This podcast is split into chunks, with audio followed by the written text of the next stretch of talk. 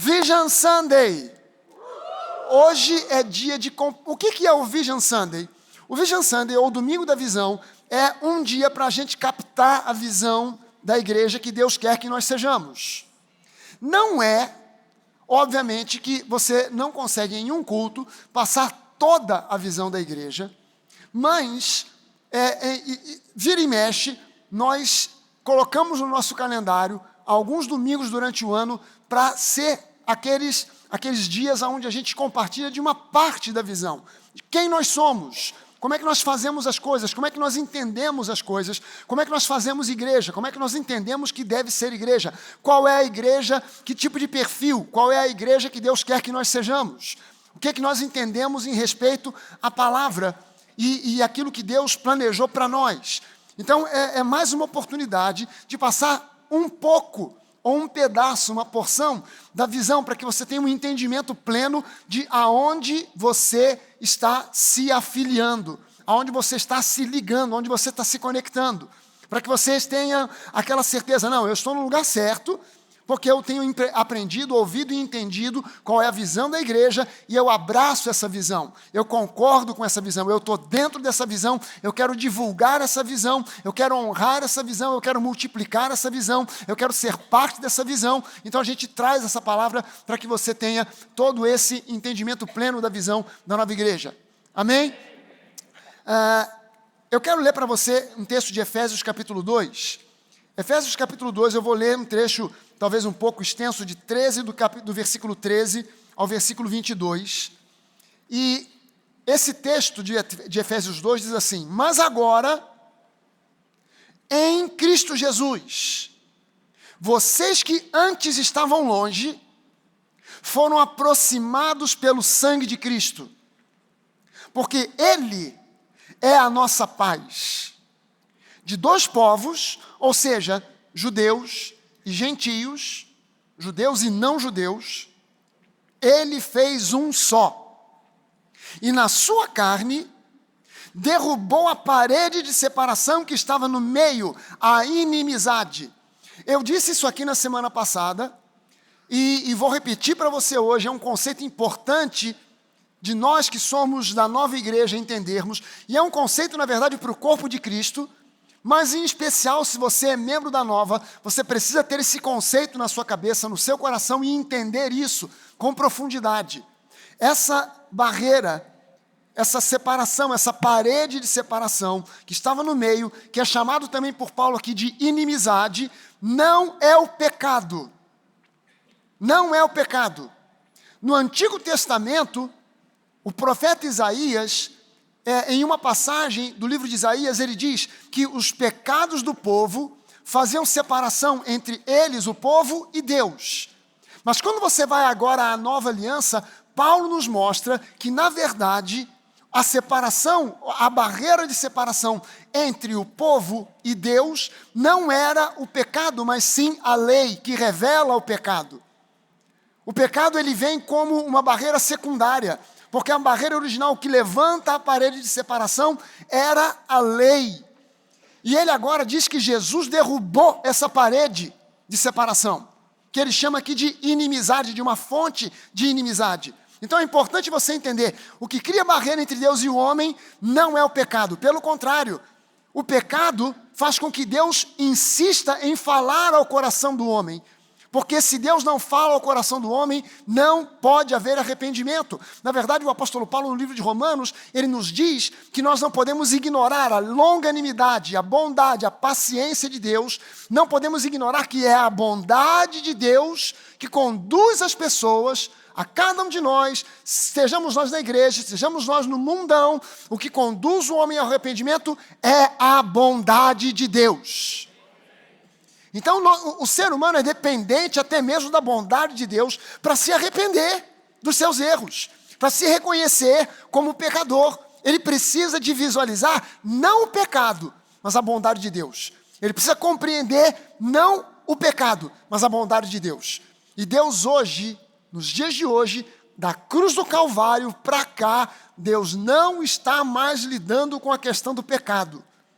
Deus trabalhou com a questão do pecado na cruz do Calvário. Ele hoje está trabalhando com a questão da salvação. Amém? É preciso que nós entendamos como igreja que somos, que esse é essa é a nossa nosso entendimento, porque esse é o entendimento bíblico. Esse é o entendimento bíblico. Veja só o seguinte: a igreja está numa situação muito complicada, muito complicada. Nós deveríamos ser, como igreja, corpo de Cristo, ao redor do planeta Terra, uma central da divulgação do amor de Deus, uma central da irradiação do amor de Deus, e não de doutrinas de homens. Falando sobre juízo, a igreja fica debatendo certas coisas que são inutilidades, que não levam para lugar nenhum. Ontem teve um jovem aqui, nós estávamos tendo aqui uma, uma, uma festa dos jovens, um arraial aqui dos jovens, e, e um deles veio me perguntar que ouviu, na, viu na, no, no, Instagram uma, uma espécie de, de, de pesquisa que alguém colocou, porque em alguma igreja estavam se debatendo isso. Será que é lícito o marido e a esposa, o casal, casados, com aliança, casaram-se no cartório, com juiz de paz, pastor, padre, pai de santo, papa, estava todo mundo lá, para abençoar o casamento. Estava todo mundo lá. Casados. É lícito a um casal, casado, de papel passado, ir a um motel. Gente, o que, que eu tenho a ver com isso? O que, que você tem a ver com isso? Você está entendendo que se você é marido, quem é marido aqui? Amém? Os maridos digam amém. Amém. amém. Isso. Amém. As esposas. Amém. Você está entendendo que se você é marido, você tem na, na sua cabeça é, é, é, uma fantasia. E você comprou uma fantasia de Batman. E para ela você comprou uma fantasia de Cinderela. E vocês se trancam no seu quarto, você sobe em cima do armário para pular com aquela capa do Batman aberta gritando: Jerônimo! Eu e ninguém tem nada a ver com isso. Nem eu, nem pastor nenhum tem nada a ver com isso. Isso é um problema seu, de mais ninguém. De mais ninguém. E, e, esses debates não levam para lugar nenhum e a igreja fica idiotizada, debatendo o sexo dos anjos e um mundo lá fora perecendo, indo para o inferno debaixo do nosso nariz. E nós deveríamos ser uma central de irradiação do amor de Deus. Não de debates teológicos sem sentido. Não de debates teológicos sem sentido. Você já reparou uma coisa? Esse tipo de debate não interessa ao mundo. Só interessa aos crentes religiosos. A mais ninguém. E nós precisamos colocar no nosso coração que existe um mundo perecendo. E eu quero mostrar para você como a igreja desconhece quem Deus é. Aqui no Evangelho de João, por exemplo, um dos versículos mais conhecidos, não está para ser colocado no, no, no, telão, mas eu vou ler para você aqui. Você conhece esse versículo, João 3,16. O que é que diz João 3,16?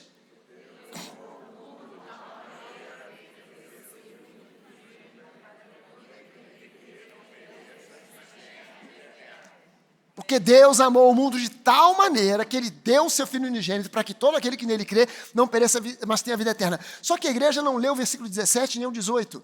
Mas se você continuar lendo os versículos 17 e 18, ele diz: Porque Deus enviou o seu Filho ao mundo, não para que condenasse o mundo, mas para que o mundo fosse salvo por ele. Quem nele crê não é condenado. Que sentido tem a igreja ficar pregando juízo se quando alguém recebe Jesus, ele é removido da condenação? Mas o pior, sabe o que é pior? É que se você for um pouco mais adiante, no capítulo 5, no capítulo 5, no versículo uh, 45, João 5,45, olha só o que Jesus diz agora para os fariseus, para os religiosos. Não pensem que eu os acusarei diante do Pai. Quem acusa vocês é Moisés. Quem acusa vocês é Moisés, em quem vocês puseram a sua esperança. Porque se vocês de fato crescem em Moisés, também creriam em mim, pois ele escreveu a meu respeito, disse Jesus. Uau! Você sabe que se você tirar essa palavra Moisés e colocar a palavra lei, dá no mesmo? Porque Moisés é o representante máximo da lei Moisés aponta para a lei, assim como Jesus é o representante máximo da graça. Jesus aponta para a graça, Moisés aponta para a lei. Se você tirar a palavra Moisés, o nome Moisés e colocar a palavra lei, não pensem que eu os acusarei diante do Pai. Quem acusa vocês é a lei. A lei traz acusação e condenação e não salvação. Porque vocês puseram a esperança de vocês na lei. Porque se vocês de fato acreditassem na lei, vocês creriam em mim? Porque a lei, na verdade, fala a meu respeito. Uau! Quer dizer que a lei é só uma sombra que aponta para Jesus, que revela Jesus. E essa é, é, lei ela foi derrubada, ela era uma parede de inimizade que foi derrubada na cruz do Calvário. Versículo 17 de Efésios 2 diz: E quando veio, Cristo evangelizou, trouxe as boas novas, evangelizou paz a vocês que estavam longe e também aos que estavam perto, aos que estavam longe, gentios, aos que estavam perto, judeus, porque por meio dele, de Jesus, ambos, judeus e gentios, temos acesso ao Pai em um só Espírito. Assim vocês não são mais estrangeiros e peregrinos, mas concidadãos dos santos e membros da família de Deus. Agora veja só o versículo 20. Anote esse versículo 20, sublinhe esse versículo 20, marque o versículo 20, porque ele diz: edificados sobre o fundamento dos apóstolos e profetas. Edificados sobre o fundamento dos apóstolos e profetas. Apóstolos aponta para a nova aliança, profetas aponta para a antiga aliança edificados sobre o fundamento dos apóstolos e profetas, sendo Ele mesmo Cristo Jesus, a pedra angular ou a pedra fundamental. Nele todo o edifício, e esse edifício aqui é a igreja. Nele todo o edifício, a igreja, bem ajustado, cresce para ser um santuário dedicado ao Senhor. Nele também vocês estão sendo edificados junto com outros para serem morada de Deus no Espírito. Aleluia! Gente, quando eu leio esse texto e trago isso agora para a visão que Deus tem para a nossa igreja, nós, como igreja, já não mais uma igreja local, não mais simplesmente a nova igreja da Barra da Tijuca, mas a, a, nova igreja que tem na Barra da Tijuca, em Ipanema, em Joinville, em Brasília, em Porto Velho, em Atlanta, em outros lugares. A nova é uma igreja apostólica. A nova é uma igreja apostólica. E a pergunta é: por quê? O que, que isso significa? O que, que isso quer dizer? O que, que o pastor Fragali quer dizer quando ele diz que a nova é uma igreja apostólica?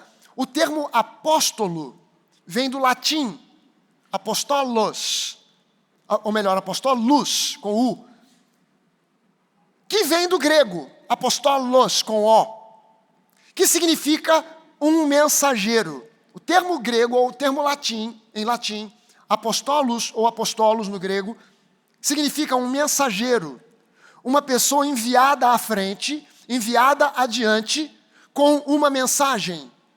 O, o, o termo apostolos vem do verbo apostelém.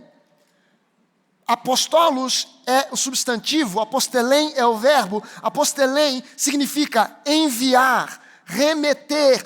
E num sentido mais específico e mais amplo, apostelém significa enviar com um propósito específico, com um propósito particular. Enviar alguém como um mensageiro com uma mensagem específica, com uma mensagem eh, eh, particular própria. E, e por que, que eu digo a você que a, a nova é uma igreja apostólica? Porque a nova foi levantada e enviada por Deus para, juntamente com outras igrejas que têm a mesma visão, restaurar o entendimento do genuíno Evangelho de Jesus Cristo, que é o Evangelho da graça. Não existe outro Evangelho. Não existe outro Evangelho. Paulo, quando escreve aos Gálatas, ele começa a carta dizendo: Eu estou admirado de ver que vocês estão passando de um evangelho, do evangelho que eu ministrei, que eu ensinei para vocês, para um outro evangelho que não é outro, senão que há alguns entre vocês que pervertem o evangelho e que querem, na verdade, perverter as suas mentes e os seus corações. Então, quando Paulo fala sobre é, um outro evangelho, ele diz: não há outro evangelho. O evangelho que nós conhecemos e que a Bíblia preconiza, que Jesus anunciou e que Paulo revelou, é o Evangelho da graça, ministrado através da palavra da fé. É o mesmo entendimento, nós na nova queremos ter o mesmo entendimento que havia na igreja primitiva, essa, é, é, que, que, é descrito em Atos, que é descrito nas epístolas, que um entendimento que foi perdido pela infiltração ao longo dos tempos de doutrinas de homens assim como tradições e costumes, além de heresias, baseados em más interpretações da Bíblia. Você sabia que toda seita, toda seita que se diz igreja de Jesus, mas que você identifica como seita, ela não começou como seita, mas começou como uma interpretação torta, errada da palavra. Sabia disso? Não sei se você ouviu falar que anos atrás, na Guiana, em uma das Guianas, aqui na América do Sul, houve um suicídio em massa por uma comunidade liderada por um pastor chamado Jim Jones. Coletivo de, um, suicídio coletivo. O pastor Jim Jones, ele era um pastor originalmente presbiteriano, formado em seminário tradicional.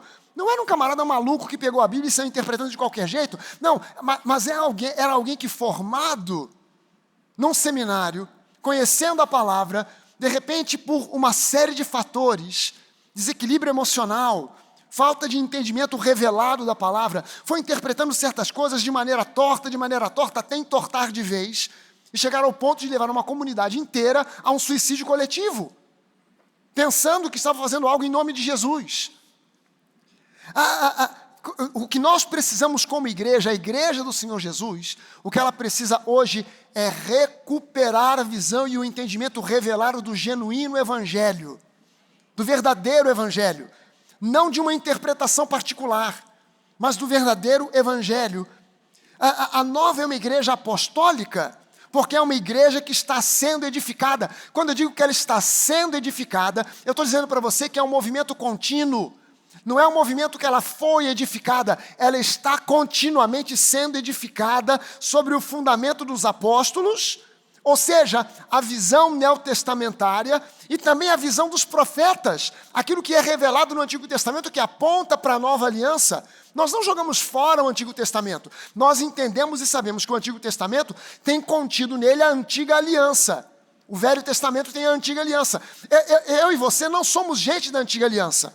A antiga aliança, ela tem sombras, ela tem tipos que apontam para a nova aliança. As doutrinas da igreja todas elas estão na nova aliança. Não há doutrinas para a igreja no Antigo Testamento. A gente precisa botar na cabeça de uma vez por todas que a cruz de Cristo serviu como um filtro. E esse filtro entupiu um monte de coisas. Sacrifício de animais, entupiu na cruz. Por quê? Porque Jesus é o sacrifício definitivo.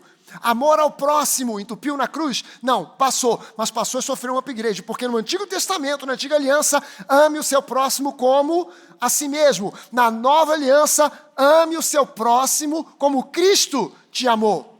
Na Antiga Aliança, perdoe, senão você também não será perdoado. Na Nova Aliança, perdoe como você foi perdoado. Você está entendendo a diferença de uma coisa para outra, de um lado para o outro? Há uma diferença gigantesca. Então, nós precisamos entender, o que a gente precisa entender, o que a igreja precisa entender, é que Jesus Cristo é a principal pedra, a pedra angular. É o que fala para nós 1 Pedro capítulo 2.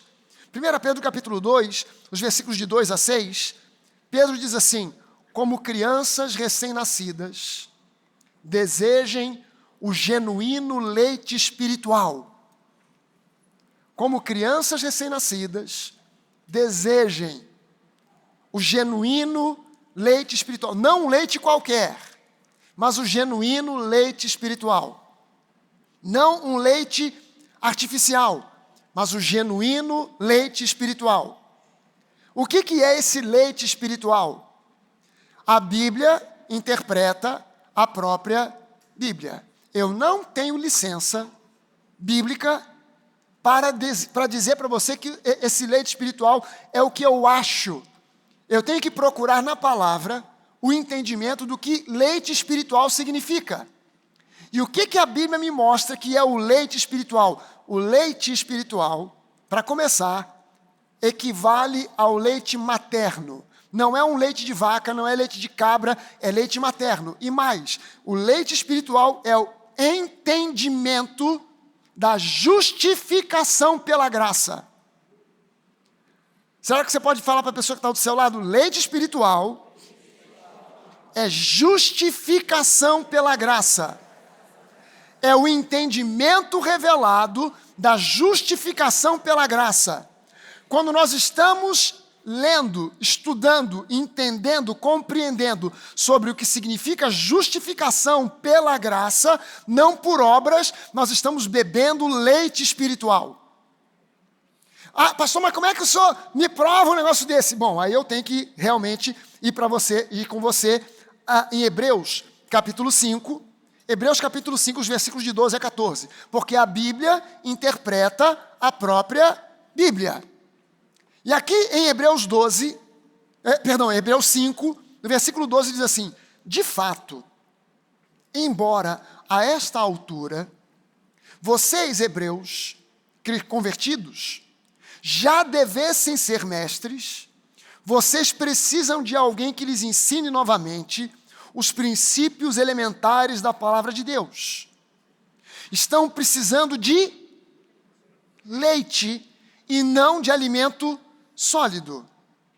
Versículo 13 ele diz assim: Quem se alimenta de leite ainda é criança. Essa palavra criança, no grego, é népios. Népios. Você pode repetir em voz alta para mim? Népios. Népios, que significa népios, a tradução literal de népios é uma criança que ainda não fala. Uma criança que ainda não fala é um bebê que ainda está sendo amamentado com leite materno. Não é isso? É uma criança, népios, uma criança que ainda não fala, é um bebê. E ele diz aqui: quem se alimenta de leite, no caso leite materno, ainda é népios, uma criança que ainda precisa de leite materno e não pode comer outros alimentos. E não tem experiência no ensino da justiça. Você viu que aqui o autor aos Hebreus, que eu creio que foi o apóstolo Paulo, associou o leite materno com o ensino, o entendimento da justiça, da justificação. Então, o que, que é o leite quando ele fala, desejem ardentemente, Pedro agora dizendo, desejem ardentemente o leite espiritual, o que, que ele está dizendo? Desejem ardentemente conhecer, beber dessa fonte e entender com profundidade, porque o leite materno é o fundamento para uma criança sadia. Alô? O leite materno, qual é a briga dos pediatras com as mães que acabaram de ter filho, de ter um neném? É encorajar essa mãe a não desistir de amamentar. Por quê? Porque uma criança que é amamentada, ela tem um sistema imunológico reforçado, ela tem um alimento perfeito, adequado para o seu sistema digestivo ainda imaturo, ela tem tudo o que ela precisa, todos os elementos químicos, proteínas, sais minerais, vitaminas, está tudo ali no leite materno e não tem leite artificial, não tem leite em pó, não tem outro leite que supra, que seja melhor do que leite materno para a criança. Então, quando você, a mãe amamenta, quantas crianças às vezes a gente vê aquela criança parruda, forte, aí você olha e fala assim: caramba, o que, que você está dando para essa criança? E a mãe responde assim: só o peito. Somente o peito. Uau, como é que pode? A criança está tomando só o leite materno e está parruda, forte daquele jeito. Como é que pode isso? Porque o leite tem tudo o que ela precisa para crescer forte e sadia. Amém? Então, agora, embora Paulo, ou melhor, o escritor aos Hebreus, esteja dizendo a eles: cara, vocês já deveriam ter progredido, mas vocês ainda precisam voltar para o leitinho materno, porque vocês ainda não entenderam a justiça, a justificação em Cristo. Mas agora Pedro diz: desejem ardentemente o leite espiritual. Não abram mão disso, porque isso vai dar a vocês crescimento sadio. E o que é, Pedro, esse leite espiritual? É o entendimento da justiça pela graça, não por obras, para que ninguém se glorie, mas pela fé nós abraçamos a justificação que nos é oferecida gratuitamente. Por quê? Porque Deus enviou ao mundo o seu Filho amado, para que todo aquele que nele crê não pereça, mas tenha a vida eterna.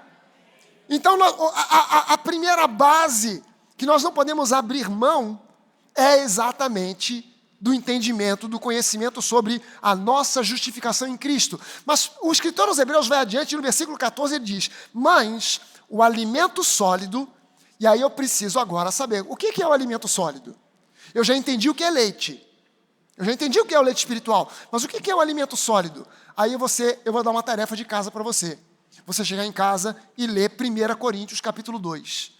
Todo o capítulo 2 de 1 Coríntios explica para mim e para você o que é o alimento sólido. Mas eu vou dar um resumo. Vou dizer para você o que é o alimento sólido. Alimento sólido é o entendimento a respeito da graça. Ao contrário do que muitos eh, eh, ensinam por aí, a graça não é algo superficial, a graça é o alimento sólido. Eu entendo justificação, eu estou alimentado e fortalecido para crescer. Agora eu entendo graça, mas é fácil entender graça quando eu entendo justificação. Você está entendendo que uma coisa vai puxando a outra? Alguns pastores me perguntam assim, pastor, é, é, é, eu sigo a nova, eu assisto, faço parte do Nova Network, que é o nosso network de pastores. Muitos deles vão estar aqui, creio eu, espero que todos no network estejam aqui com a gente na conferência, que vai ser uma bênção, que vai ser bom demais. Quem já se inscreveu para a conferência aqui? Gente, sai dessa mentalidade de brasileiro, de ficar se inscrevendo para as coisas na última hora. Se inscreve logo, porque essa conferência vai ser fundamental para o teu crescimento espiritual. Vai ser bom demais.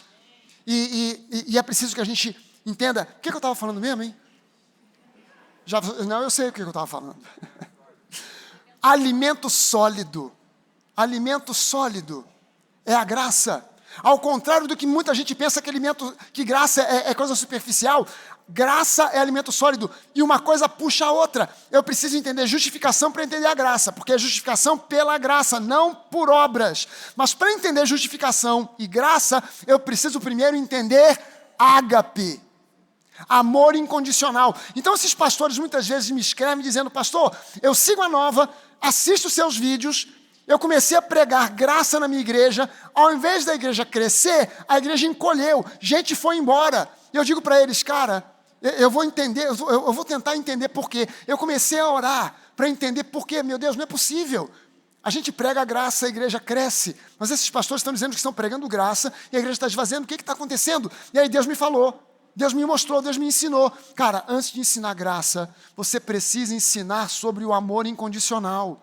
Porque a graça só é graça porque o amor é incondicional. Se o amor fosse incondicional, a graça já não seria graça, porque graça é favor e merecido. Então a graça só é graça porque o amor é incondicional. Quem não entende graça, não entende o amor de Deus. O problema é mais profundo, é maior, é pior ainda. Porque se o camarada debate com você e não entende graça, é porque ele não entendeu, na verdade, o amor de Deus. Se ele não entendeu o amor de Deus, ele não entendeu quem Deus é, porque Deus é amor. Agora, veja só que maluquice. A pessoa sobe no púlpito, ela tem um título de pastor, ela é líder de uma igreja e ela não conhece quem Deus é. Uau! Quantos de vocês aceitariam assistir uma aula de matemática com um professor de português? Quantos acham que daria certo? Quantos acham que daria certo assistir uma aula de literatura com um professor de química? Por que não dá certo? Porque o professor de química entende muito de química. Ele pode entender alguma coisa de literatura, mas a área dele é química. Quando alguém sobe aqui para pregar a palavra, ou em qualquer púlpito de qualquer igreja, tem que ser alguém que conheça a Deus. Não adianta ser um coach, não adianta ser um animador de plateia, não adianta ser um encorajador, precisa ser alguém que conhece a Deus. Para conhecer a Deus, eu preciso conhecer o amor de Deus. Para conhecer o amor de Deus, eu preciso conhecer a palavra. Para poder ensinar a palavra, ministrar a palavra, pregar a palavra, para que você compreenda o amor, compreenda a justiça, compreenda e viva a graça. E viva a graça. Alguém que sobe aqui, às vezes, conhece intelectualmente, mas não tem intimidade, não conhece a Deus. E ele diz aqui que o alimento sólido, que eu digo para você, se você ler 1 Coríntios, se você ler 1 Coríntios capítulo 2, você vai entender o que, que é a associação que Paulo faz entre graça e alimento sólido. Ele diz: o alimento sólido, ou seja, a graça, é para os adultos, os quais, pelo exercício constante, tornam-se aptos para discernir tanto o bem quanto o mal. Discernir a árvore do conhecimento do bem e do mal discernir, olhar e entender. Cara, isso aqui é árvore da vida, é dessa árvore que eu me alimento. Isso aqui eu estou discernindo é árvore do conhecimento do bem e do mal. Essa não é a árvore da qual eu quero me alimentar, porque a árvore da vida é Jesus. A árvore do conhecimento do bem e do mal é a lei. E o meu alimento é graça, Jesus, palavra, amor. Aleluia. 1 Pedro capítulo 2, voltando lá, 1 Pedro 2, do versículo 2 a 6, como crianças recém-nascidas, desejem o genuíno leite espiritual, ou seja, o entendimento da justiça, da justiça, da justificação pela graça, para que por ele lhes seja dado crescimento para a salvação, através do entendimento da justificação, que leva ao conhecimento e entendimento do amor de Deus, da graça você então tenha crescimento para a salvação. Sotéria, no grego. Sotéria. Salvação. Sotéria gera a palavra soso. Crê no Senhor Jesus e será soso. Tu e tua casa. Soso é um verbo. Sotéria é um adjetivo, é um, é, perdão, é um substantivo. Sotéria significa salvação, cura, prosperidade, vida abundante, vida em família abençoada, são conceitos embutidos em sotéria. Veja só o que, que o, o, o escritor aqui, Pedro, está dizendo. Como crianças recém-nascidas almejem, desejem o genuíno leite espiritual, o entendimento da justificação pela graça, para que por ele, por esse leite, lhes seja dado o crescimento para salvação, sotéria, crescimento para que você desfrute da sua herança em Cristo, que inclui salvação da morte eterna, cura, vida abundante, prosperidade financeira e familiar, família abençoada, crescimento com base em justificação. Eu entendo que eu sou justiça de Deus, eu entro no campo do descanso, eu saio da ansiedade, eu saio do deserto, eu entro em Canaã, eu desfruto agora da terra que mana leite e mel, e eu entro em descanso, eu confio, Deus fará um caminho para mim. Eu não preciso mais de uma bússola, eu não preciso mais de um facão para abrir no meio do mato, eu agora estou num lugar lugar onde eu sou conduzido por aquele que conhece o caminho, por aquele que faz caminho onde não há caminho. Eu sou conduzido por aquele que me leva não para o deserto, mas para as fontes e pastos verdejantes. Eu sou conduzido agora para aquele que me leva para os pastos verdejantes, para as águas tranquilas. Amém, gente? Deserto não é lugar de pasto verdejante. Deserto não é lugar de águas tranquilas. Canaã é lugar de pastos verdejantes. Canaã é lugar de águas tranquilas. É para lá que Deus quer conduzir o seu povo. Pela fé, eu afirmo, eu já estou em Canaã. Você pode afirmar isso comigo? Pela fé, eu já estou em Canaã. Meu irmão, em Canaã ainda tem inimigos para serem derrotados. Josué, Deus não disse para ele, Josué, entra em Canaã, que olha, você vai encontrar um lugar que mana leite e mel e não tem ninguém lá. Está tudo deserto, o pessoal foi todo embora. Não, não, não, não. Você vai entrar e vai encarar Eteu, Jebuseu, Eveu. É, vai encontrar todo mundo lá. Você, você entende que aonde é deserto, ninguém quer ficar? Mas aonde tem mana, aonde mana leite e mel, todo mundo vai e aglomera? Hã? Então foi preciso que Josué expulsasse os inimigos. Então você e eu estamos em Canaã. Nós temos lutas, nós temos batalhas, nós temos dificuldades, barreiras, mas em todas essas coisas nós somos mais que vencedores. É uma postura de fé. É uma postura de fé. Vontade de desanimar, eu tenho. Mas diziam para mim, quando eu era criança, que vontade dá e passa. Mãe, eu quero um picolé. Tu quer? Quero. Vontade dá e passa. Mãe, mas eu quero bala. Vontade dá e passa. Agora tu vai comer arroz, feijão, carne seca e abóbora. Não quero, quer. Você está entendendo que é, é uma postura de fé.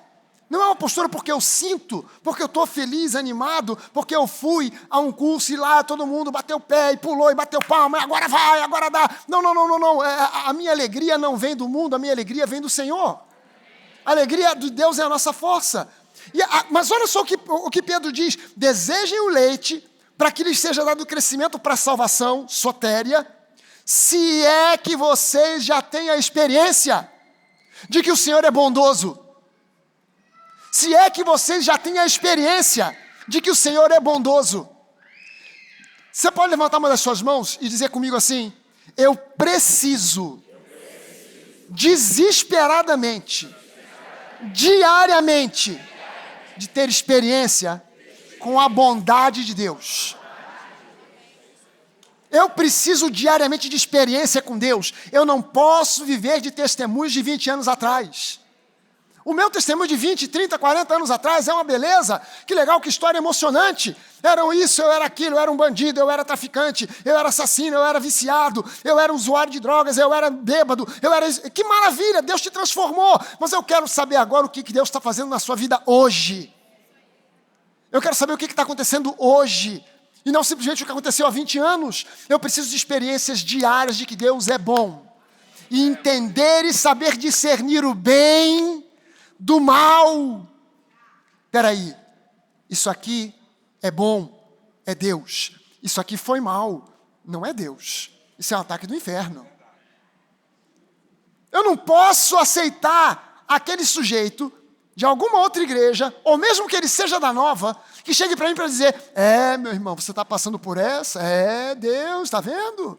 Deus não se brinca. Olha aí ele botando esse juízo para você aprender uma lição. Está quebrando as suas pernas, que é para você se humilhar, que é para você entender. Eu não posso entrar nessa conversa, porque essa conversa é inspirada, ela vem direto do quinto subsolo do inferno, terceira porta à esquerda central de divulgação de falsas doutrinas, de falsos pensamentos. São os ataques, são os dardos inflamados do maligno. É, você está sofrendo porque é assim mesmo, é a vontade de Deus. Gente, se é a vontade de Deus, você chega para mim e diz, pastor, eu queria que o senhor orasse por mim. E eu pergunto, por quê?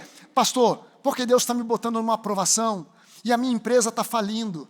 E, e, essa aprovação que Deus está me colocando, eu preciso que o Senhor ore. Eu falo, então, então vamos orar. Então vamos orar. Senhor, acaba de ver, agora bota na falência completa. Total, arrasa, arrebenta, que não sobre nada, que o irmão fique na mendicância, que ele fique na rua pedindo esmola. Pastor, pastor, que oração é essa? Ué, você me pediu para orar, eu quero cooperar com Deus, não quero atrapalhar Deus. Você disse que é aprovação de Deus? Se o teu problema é a aprovação de Deus, não me peça para orar pedindo para Ele mudar. Por quê? Porque eu quero cooperar com Deus, eu não quero ir contra Deus. Senhor, olha, eu sei que você está fazendo essa aprovação do irmão, mas você vai mudar agora, hein? Estou mandando. Não é qualquer um que está pedindo, não. Sou eu, pastor Fragalho. Olha aí, pode mudar. Ah, não, não, eu não sou tão idiota assim. Então eu vou orar para cooperar com Deus. Pastor, Deus colocou essa enfermidade no meu, no meu corpo para eu experimentar. Ora por mim. Ora, o Senhor aumenta aumenta, piora, agrava. Ah, o, que, é o problema mesmo? É um tumor, bota três tumores, meu pai. Em nome de Jesus, que é para a tua vontade ser feita. Porque se foi Jesus que colocou o tumor, se foi Jesus que colocou a doença, então vamos orar para que ele intensifique, porque eu quero cooperar com a vontade dele, eu não quero atrapalhar a vontade dele. Agora, se eu discerno o bem do mal, e eu sei, pastor, ore por mim, porque o inimigo, ele está tentando me derrotar, colocando sintomas, colocando tumores, colocando problemas, colocando falência, então a gente vai orar em nome de Jesus, Satanás, você está amarrado, repreendido em nome de Jesus, porque a vontade do nosso Pai é cura, é prosperidade, é vida abundante. Nós não aceitamos.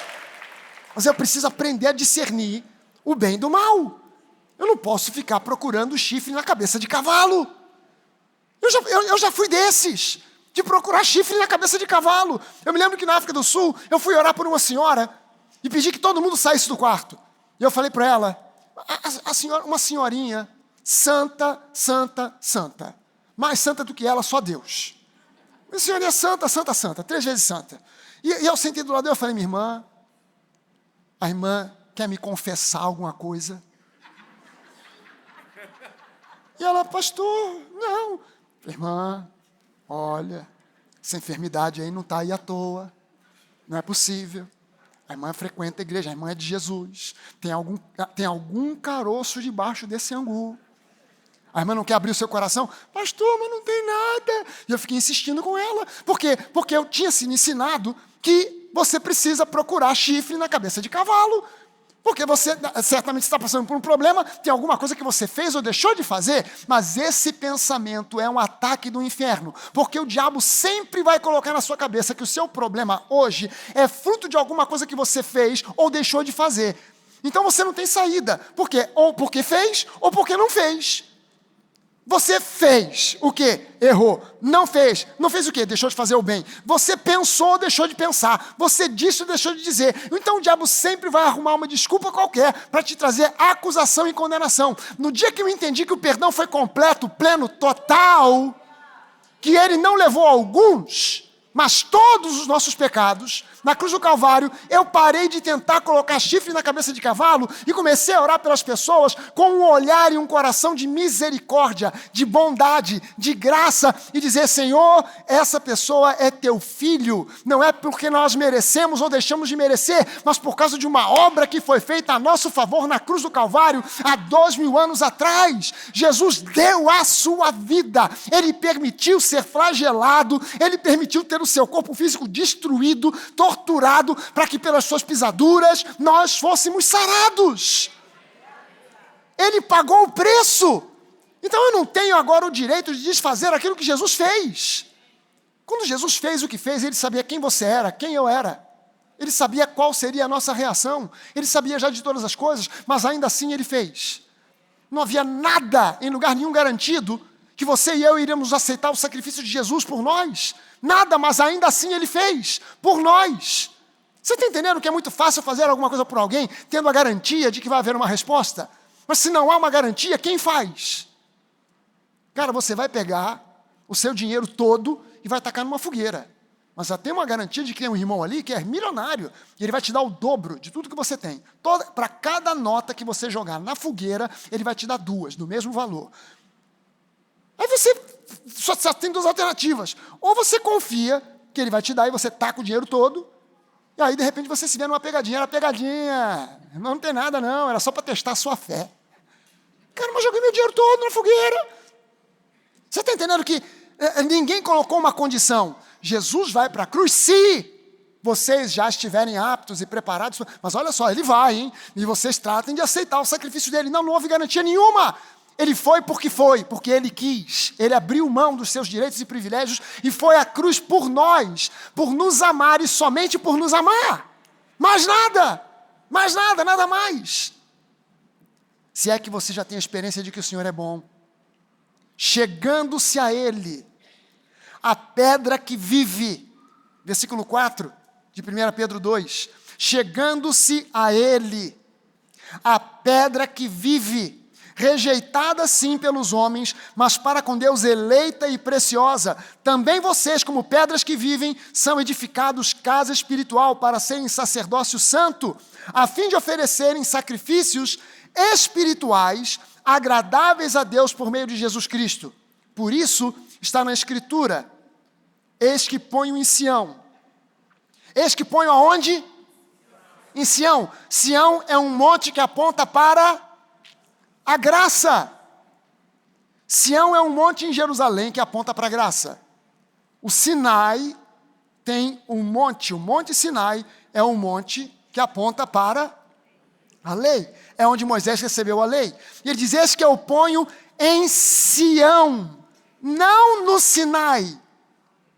Esse que eu ponho em Sião, não no Sinai, uma pedra angular, eleita e preciosa, e quem nela crer não será envergonhado. Interessante é que Pedro cita Isaías 28, no versículo 16. Pedro pega uma passagem do Antigo Testamento e diz: Eis que eu ponho em Sião. O lógico no Antigo Testamento seria Isaías dizer: Eis que ponho no Sinai uma pedra preciosa. Mas ele diz: Não, eis que eu ponho em Sião uma pedra preciosa, uma pedra angular, uma pedra fundamental, eleita, preciosa, e quem nela crer não será envergonhado. O que, é uma pedra fundamental, ou no caso aqui, uma pedra angular? Eu botei aqui umas fotos para você ver o que é uma pedra angular. Isso aqui, ó, vai aparecer no telão aqui. Isso aqui, aquela pedra lá em cima, a do meio, em cima, aquela ali em cima é a pedra angular. Aquela que é um pouquinho maior do que as outras e está bem no meio. Tem uma outra foto que é uma foto de é, é, bem, bem mais realista. Bota a outra, a, a, a próxima foto. Essa foto aqui, você está entendendo? Essa estrutura aqui, ela, esse arco, ele é sustentado por essa pedra, essa pedra do meio, aquela pedra um pouco maior. Ela é a pedra angular. Ela é a pedra que fica no ângulo num ângulo próprio. A pedra angular não é somente esse tipo de pedra que fica no meio de um arco. Ela poderia ser uma pedra no encontro de duas paredes. Era, era, era a forma que eles, na época, era a tecnologia que eles tinham na época, mais segura de garantir que uma estrutura resistiria a tudo, inclusive a terremotos. Essa, essa, esse arco aqui está num lugar, numa localidade, no Oriente Médio, aonde toda hora aconteciam terremotos. Mas isso aqui ficou de pé. Por quê? Por causa da pedra angular. Por causa daquela pedrinha ali, colocada daquele modo, naquele corte, daquela maneira, ela sustenta toda a estrutura. Tem uma outra foto, que essa já é uma foto mais, mais é, é, estrutural, teórica, para você entender que é exatamente o que você tem ali duas colunas, mas você tem lá em cima o arco sustentado pela pedra angular. Gente, as pedras angulares eram importantíssimas nas, nas construções antigas. E Jesus Cristo é a principal pedra dessa edificação, a pedra angular, a pedra que mantém e sustenta todo o prédio, que é a igreja. O que sustenta a igreja não é o pastor. O que sustenta a igreja não é a doutrina que o pastor inventou. O que sustenta a igreja é Jesus. A igreja é formada por pedras vivas. Cada um de nós aqui é chamado agora de pedra viva que compõe esse edifício chamado igreja, mas a pedra angular que sustenta tudo é Jesus. A pedra angular que sustenta tudo, em outras palavras, Jesus é o fundamento, ele é a parte fundamental, a parte principal, a parte central da revelação divina da graça. Ele é a graça feita em carne. Ele é o centro da igreja, ele é o centro do universo, porque tudo foi criado por ele, por meio dele, para ele e nele tudo subsiste. Se você quiser depois é, é, é, ler Colossenses capítulo 1, do versículo 13 ao 20, Paulo diz ali exatamente isso: tudo foi criado por meio dele, por ele, para ele, e tudo é sustentado. tudo é sustentado por ele. Mas como igreja, nós precisamos entender que a graça é um subproduto do amor incondicional, ágape. Por isso a nossa luta é antes de fazer alguém entender a graça, fazer com que essa pessoa entenda o amor ágape. A graça é favor imerecido. Por quê? Porque o amor é incondicional. O tema graça se torna uma fonte de debates porque as pessoas não conhecem as Escrituras e o pouco que conhecem não entendem. Não têm experiência profunda e contínua do amor incondicional ágape, não têm noção clara do quanto elas são amadas. Acabam por fundamentar as suas convicções muito mais nas tradições humanas do que na palavra. E para piorar, desconhecem o que é a nova aliança. Imagina que uma pessoa daqui me disse que foi convidado para pregar numa igreja, e quando chegou nessa igreja, citou o termo nova aliança, e a igreja ficou, o quê? O que, que, que é? Não sabia, uma igreja que não sabia o que significa, o que é nova aliança. Para para pensar junto comigo. Para para pensar. Uma igreja que não conhece, não entende, ou que ouve o termo, mas não sabe o que ele significa. Para para pensar. Para para imaginar. Por fim, acabam por não conhecer de fato a Deus quem Deus realmente é. E tudo isso deixa as pessoas cegas para a realidade da graça. Por isso nós precisamos crescer, avançar no conhecimento e no entendimento genuíno da graça, da graça genuína. Por isso a conferência avançando na graça, porque há um mundo que sofre e que pensa que o que Deus tem para eles é um juízo terrível, quando Deus, na verdade, quer salvá-los. Continuando aqui em 2 Pedro, agora no capítulo 3, os versículos 15 a 18, Pedro diz o seguinte: E considerem, levem em consideração a longanimidade do nosso Senhor como oportunidade de salvação, como também o nosso, o nosso amado irmão Paulo escreveu a vocês segundo a sabedoria que lhe foi dada. Ao falar a respeito desses assuntos, como de fato costuma fazer em todas as suas cartas, nelas, nas cartas de Paulo, há certas coisas difíceis de entender, que aqueles que não têm instrução e que são instáveis deturparão como também deturparão as demais escrituras para a própria destruição deles. Portanto, vocês, meus amados, visto que já sabem disso, tenham o cuidado para que não sejam arrastados pelo erro desses insubordinados e caiam da posição segura em que se encontram. Reparou que Pedro usa aqui uma expressão típica do apóstolo Paulo, para que vocês não caiam. Paulo é quem fala sobre cair, cair da onde? Da graça, decair da graça. Tenham um cuidado para que vocês não caiam da posição segura em que vocês se encontram. Pelo contrário, cresçam na graça e no conhecimento de nosso Senhor e Salvador Jesus Cristo, porque crescer no conhecimento de Cristo é crescer no conhecimento da graça, porque Jesus é a graça feita em carne e osso. Pobre daquele que contesta essa verdade bíblica. Não, Jesus não é a graça, a graça não é Jesus. Pobre daquele que imagina isso, que fala isso, porque está demonstrando publicamente a sua ignorância. Isso é uma coisa que eu procuro evitar, é demonstrar publicamente aquilo que eu desconheço. Aquilo que eu desconheço, eu procuro estudar e conhecer para não falar coisas que demonstrem uma ignorância. Mas aqui diz, pelo contrário, cresçam na graça e no conhecimento do Senhor Jesus. E a Ele seja a glória, tanto agora como no dia eterno. A Ele seja a honra, a glória, o louvor, a exaltação, por todo sempre. Por quê? Porque ele não precisava fazer nada do que ele fez. Ele podia ter sugerido ao pai: Pai, por que eu? Tanto anjo aqui, tanto arcanjo aqui. Se no tempo aí da antiga aliança, no tempo de, de Abraão, o Senhor enviou anjos que se manifestaram em forma humana, e Abraão teve a certeza de que estava recebendo anjos, e preparou para eles uma refeição, anjos que vieram profetizar para ele: Abraão, daqui a um ano, a tua esposa te dará um filho. Abraão tinha recebido a promessa há, há anos atrás. Há anos e anos atrás. De repente Deus envia dois anjos. Os anjos aparecem, Abraão tem uma noção clara, e esses, esses anjos dizem para Abraão: Abraão, daqui a um ano, você ficou esperando esse tempo inteiro, mas agora eu estou dizendo para você que daqui a um ano a tua esposa estará dando a luz.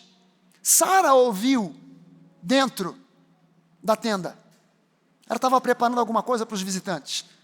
E a Bíblia diz que no seu interior, Sara riu. Sara não deu uma gargalhada, ela apenas riu. Porque ela não conseguia crer que depois de tanto tempo, aquele filho viria à existência. Viria a realmente existir, que ela viria a engravidar. Mas Abraão recebeu de anjos uma confirmação. Então Jesus poderia ter dito: Pai, você já não mandou anjos para falar com Abraão? Em outras oportunidades, quantas oportunidades na Bíblia aparecem lá anjos que se manifestaram, o anjo do Senhor se manifestando, aparecendo. Então por que eu, o teu filho amado? Manda um anjo, manda um arcanjo. Tem Miguel, tem Gabriel, tem tanto arcanjo por aqui. Manda um querubim, que eles se manifestem em carne. Ou escolhe um dos profetas. Olha lá para baixo, tem Isaías, tem Jeremias, tem tanta gente boa, escolhe um deles. Faz com que um deles volte à terra, agora como Salvador. Mas não, Deus propõe ao filho e o filho diz amém. Deus envia o seu filho e o seu filho diz para nós: a minha vida ninguém atira, eu a dou. Antes de vir, Jesus concordou com o Pai.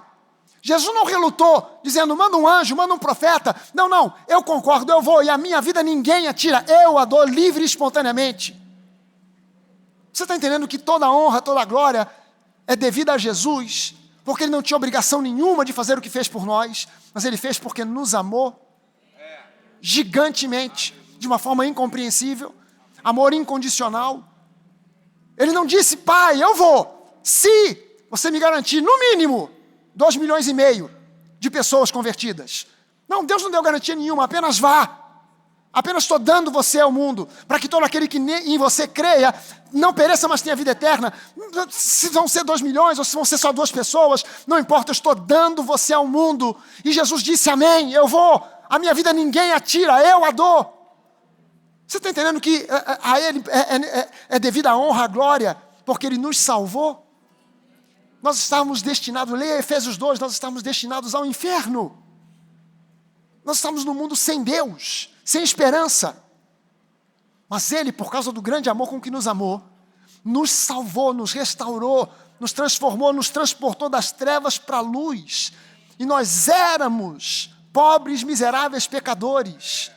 E agora somos filhos de Deus. Uau! Essa é a mensagem que o mundo precisa ouvir.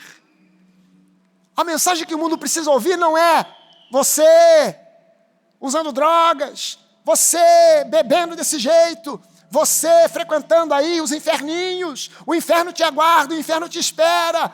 É, essa não é a mensagem que o mundo está esperando de nós. O mundo, o, o mundo precisa ouvir da mensagem do amor de Deus.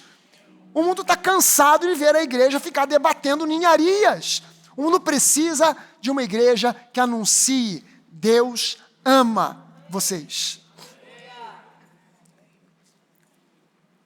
Sabe que para mim vieram, me contaram assim: ó, tem um pastor aí que está metendo pau, falando, pregando, está no YouTube, metendo pau nos homossexuais. Que coragem. Eu falei: não, não, não, que covarde. Que covarde. Cretino covarde. Por que, que é covarde? Porque num ambiente de pessoas conservadoras, a igreja, e você chega e começa a meter pau, falar do pecado, todo mundo diz amém. Eu queria ver ele falar essa mesma coisa num ambiente ali no UP, sexta-feira à noite, onde estão ali gays e lésbicas, e falar isso claramente no microfone para todo mundo ouvir. Mas não fala, sabe por quê? Porque é covarde. Coragem é subir num púlpito para dizer: Deus te ama incondicionalmente. Coragem é subir. Não, espera, espera. Coragem é subir num púlpito para dizer: você é homossexual, você é usuário de drogas, você bebe, você está envolvido aí em sexo ilícito, você é bem-vindo na igreja. Porque na igreja é o único espaço onde há a possibilidade de você ouvir do amor de Deus e o Espírito Santo fazer uma obra transformadora na sua vida. Lá fora, você só recebe convite para ir cada vez mais profundo. Você está envolvido com drogas, vamos usar mais drogas. Você está bebendo, vamos beber todas. Você está usando isso aquilo, vamos usar o triplo. Você está envolvido com relações sexuais ilícitas, vamos agora nos meter em coisas ainda piores. Vamos nos relacionar sexualmente com animais. Vamos fazer do pior, porque a vida é uma só, vai acabar, vá fundo, vamos juntos. É, é, é preciso coragem para dizer: venham. Por que é preciso coragem? Porque quando você começa a dizer essas coisas, os religiosos começam a atacar pedra. Essa é a coragem. Eu estou disposto a receber pedrada dos religiosos para receber com carinho e amor quem vem de fora, que precisa de salvação, que precisa de ajuda, que precisa de socorro, que precisa ouvir sobre o amor incondicional do Pai. Aleluia! A igreja está repleta de covardes que batem em cachorro morto. Eu quero ver a igreja se levantar em coragem para dizer: Deus ama a você que está envolvido no pecado. Deus ama você que tem um problema relacionado com drogas. Deus ama você que tem um problema relacionado com álcool. Deus ama você que está no adultério. Deus ama você que está com um problema gigantesco porque você tem vivido no pecado, afundado no pecado. Deus tem salvação para você. É, essa é a coragem que eu quero ver na igreja. Porque essa coragem já existiu um dia. Ela já houve um tempo em que a igreja tinha essa coragem. A Bíblia diz que Paulo pregava a palavra da graça.